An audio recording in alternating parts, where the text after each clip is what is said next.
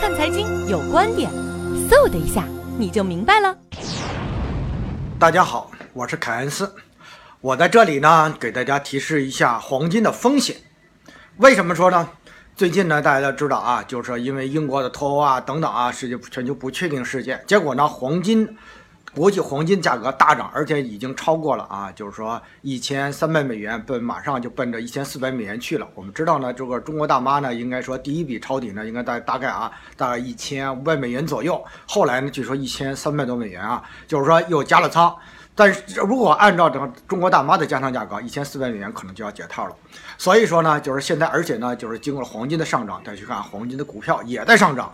这个时候呢，就是啊，现在炒黄金的一些呃，就是一些单位吧，或者一些公司呢，经常去忽悠很多人又进去啊炒黄金，说因为黄金从年初到现在差不多涨了有百分之二三十，很多人都说，哎，马上去炒黄金吧，黄金比股票赚钱。告诉大家啊，第一个提醒大家，黄金的风险是什么？黄金本身是没有保值作用的。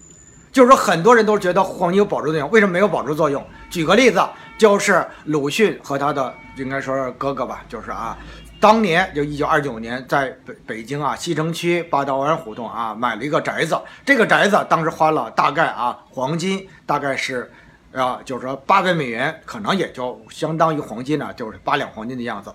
如果这个黄金留到现在值多少钱？告诉大家，黄金值到现在超不过十五万。但是这个宅子现在的话值多少钱？北京西城区四合院平房，大家想一想，怎么也值一两个亿。这就是说，黄金没有长期来看真的没有保值作用。第二个，黄金没有工业价值，有些产品是有工业价值的，有工业价值，哎，它可以大规模拥有。黄金只有首饰功能，没有工业价值。那么长期来看，黄金。可以说不增值保值，而且自从一九七一年黄金脱离了布雷顿三林体系之后，实际上已经脱离了货币之锚的作用。